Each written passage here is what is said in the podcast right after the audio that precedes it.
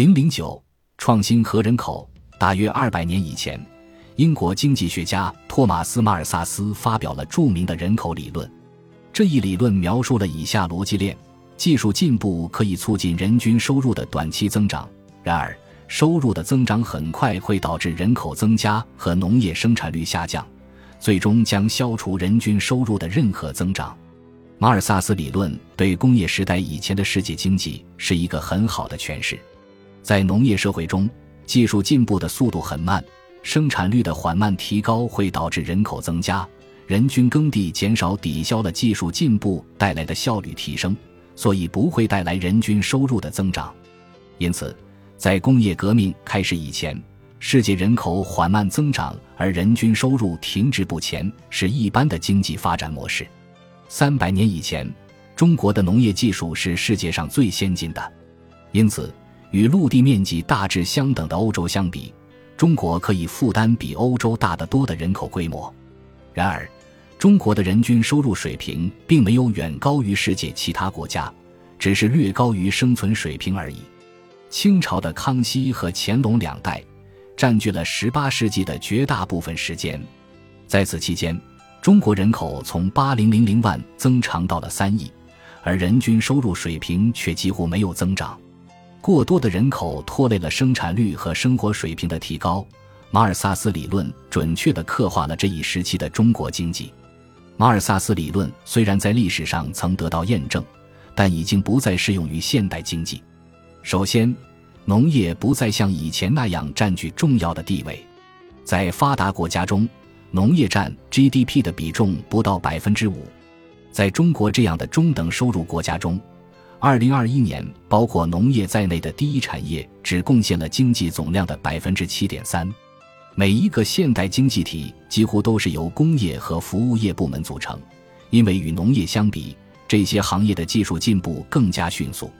其次，人口增加会降低生产力的这一逻辑，已经不再适用于工业和服务业。从理论上讲，尽管工业部门的确需要原材料、能源和其他资源。较大的人口规模将消耗更多的资源，会提高自然资源的成本。但关键在于，工业部门所需的资源强度远远低于农业所需土地资源的强度。与土地不同，由于技术创新，人类已经发现了许多新型的材料和能源。例如，大约在二百年前，人们用木头和石头来建造房屋；而在今天，人们已经可以使用许多其他的建筑材料，比如金属、玻璃。水泥、橡胶等。历史上，能源的主要来源是木材和煤炭。然而，今天许多新能源已经被发明利用，比如太阳能、风能和核能。此外，像太阳能这类清洁能源的成本正在迅速下降，已经逐渐接近化石燃料。在现代服务业和信息技术领域中，对自然资源的需求更是弱得多，尤其在互联网和娱乐行业。其产品和服务可以大量复制，几乎不需要使用额外的自然资源，因此，自然资源的制约已不再是现代经济发展的瓶颈。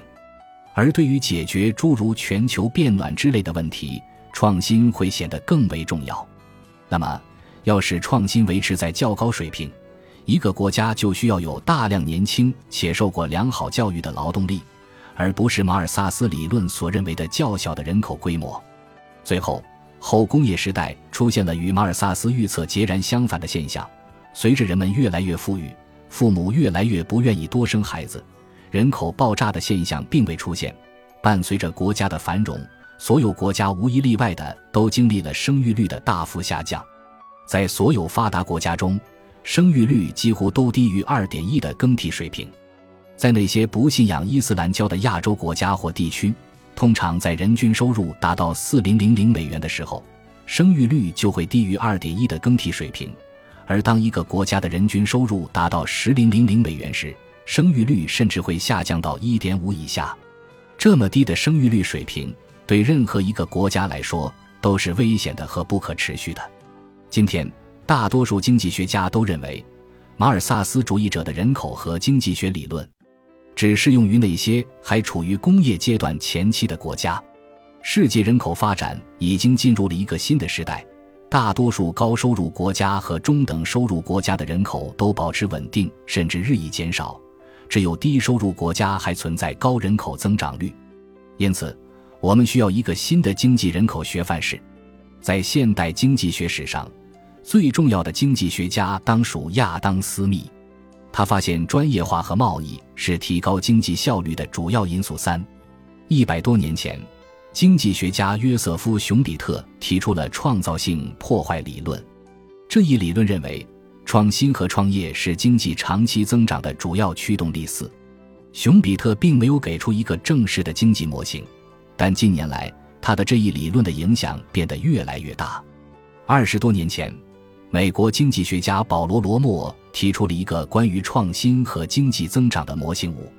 在斯坦福大学攻读经济学博士学位期间，我曾研究过这个模型，注意到它的一个含义是，在一定的条件下，一个规模更大的群体可以使更多人从事研究和创新，从而驱动更快的技术进步和更高的劳动生产率。这一模型中有几个假设条件，其中之一是市场经济。确保知识和商品可以被人们用来交易。另一个假设条件是强化商品和知识的产权意识，从而使人们有动力去创新科技和创办企业。罗默揭示的人口和经济增长之间的关系，恰与马尔萨斯主义者的理论相反。通过创新这一渠道，人口的增加将使经济增长更快，收入更高。有些人可能会问。为什么拥有世界上最多人口的中国，当初并没有成为类似西欧诸国或者美国那样的先进国家？这是因为创新不仅需要大量的人口，还需要对内和对外交流的畅通。创新是互相碰撞和学习的过程，即使一个国家的人口再多，也需要与更大的外部世界进行贸易交流，这样才能站在创新的前沿。在六百多年前的明代。中国仍是世界上最先进的国家，在著名的郑和下西洋的过程中，中国使用的航海技术比同时期的欧洲地区先进得多。